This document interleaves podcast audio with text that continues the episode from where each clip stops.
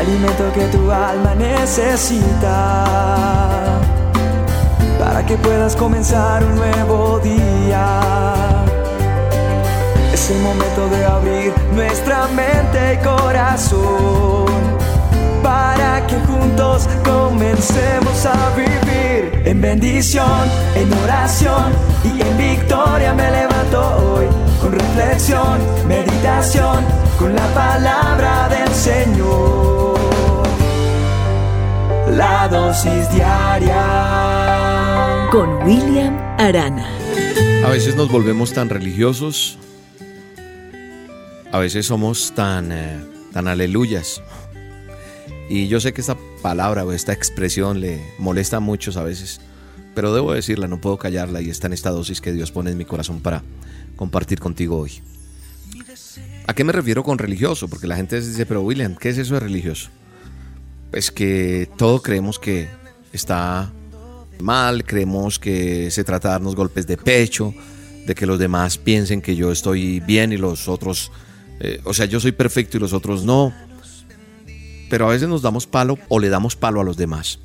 Y hay gente que se vuelve tan religiosa que inclusive no quieren salir de la iglesia y estar allí porque si no se contaminan. Y ojo que este es un tema que, crea candela, saca chispas, eh, es de debate, pero pretendo solamente dejar una dosis diaria, no todo un estudio bíblico. Y entonces yo me pregunto, ¿qué hacemos entonces cuando caminamos por la calle, nos subimos y nos sentamos en un asiento donde se ha sentado el pecador y donde a veces cuando me voy a viajar a un hotel, llego a una habitación que no sé qué ha pasado en esa habitación? Como con cubiertos en un restaurante que no sé la persona que comió antes de que lavaran ese cubierto quién fue. ¿Ve? Son todo ese tipo de cosas que a veces nos ponen a pensar y a reflexionar. Ojo con lo que estoy diciendo, no malinterpreten, sino lo que quiero llegar es que, a lo que quiero llegar es que muchas veces nosotros no entendemos que no es apartarnos a veces de las personas. Claro, hay un momento en que soy vulnerable y tuve que apartarme de gente que me hacía mucho daño y yo tenía que buscar de Dios para cambiar mi vida y poder ser fortalecido. No quiere decir que en cualquier momento mi vida no esté expuesta a cualquier situación, pero le pido a Dios me ayude a permanecer en Él, a creerle a Él, a vivir con Él y a seguir haciendo esto que me encanta, que es las dosis diarias y hablar de, su presencia en, uno, en cada uno de nosotros. Así que apartarse del mal no se trata solamente de alejarme de las personas. No, porque recuerdo quién es mi esposa hoy día.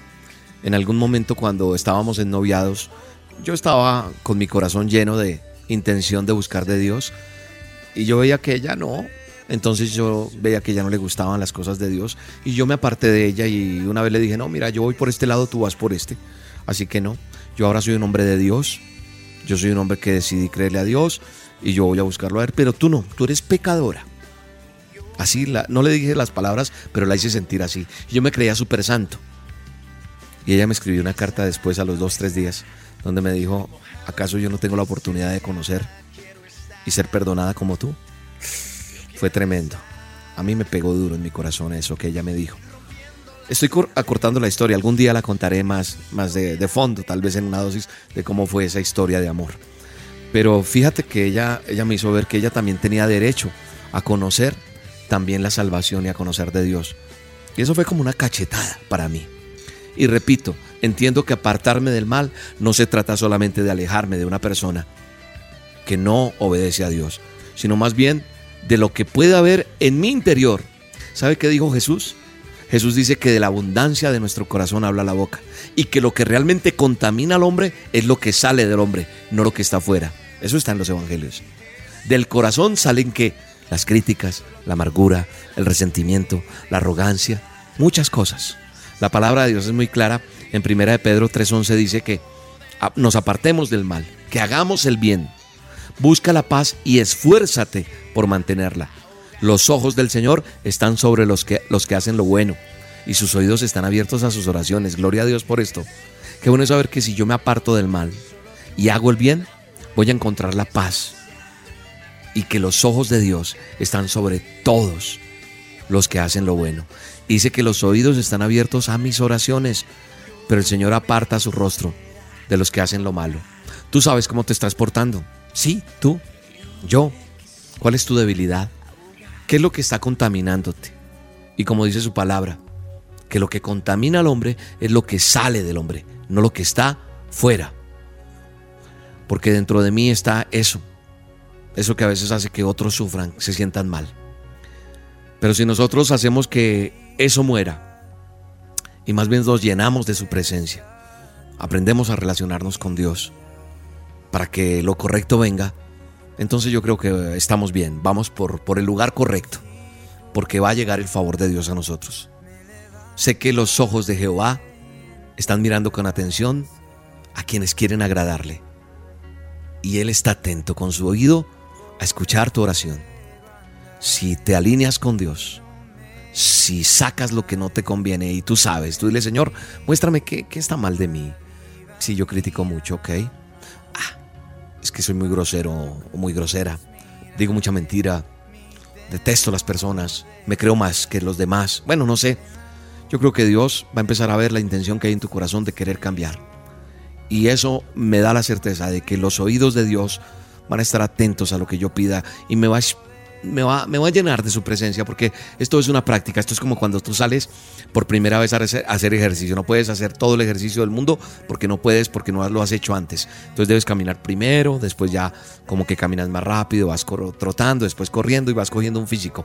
Y yo creo que con Dios es así, tú vas a ir cogiendo, cogiendo y vas alineándote y sintonizándote con Dios para que te inspires en la oración, para que la practiques, para que creas con firmeza, para que cada vez que ores o estés necesitado, vengas con un corazón arrepentido, dispuesto a obedecerle a Él y a decirle, Señor, vengo a hacer lo bueno. Y tú prometiste abrir mis ojos y dejarme ver qué está bien y qué está mal. Y Él va a abrir también sus ojos sobre ti. Y su oído quedará atento a ti. De eso estoy seguro. Padre, gracias Señor porque porque tú pones palabra en nuestra boca hoy, Señor, para mirarte con amor. Quiero mirarte con, con la hermosura que eres tú, Señor. Dile, Señor, mi pecado me ha alejado de ti, las cosas que no te agradan me han alejado de ti, pero hoy, Señor, sé que tú me tienes en cuenta. Te pido, Señor, que abras tu oído a mi oración y me respondas. Hoy te pido, Señor, con arrepentimiento y con humildad, que vengas a mí. Ayúdame, Señor, Ayúdame a serte fiel, a hacer lo bueno. Te doy gracias, Señor.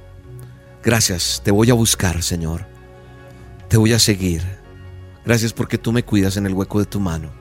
Bendíceme, Señor, en el nombre de Jesús. Amén.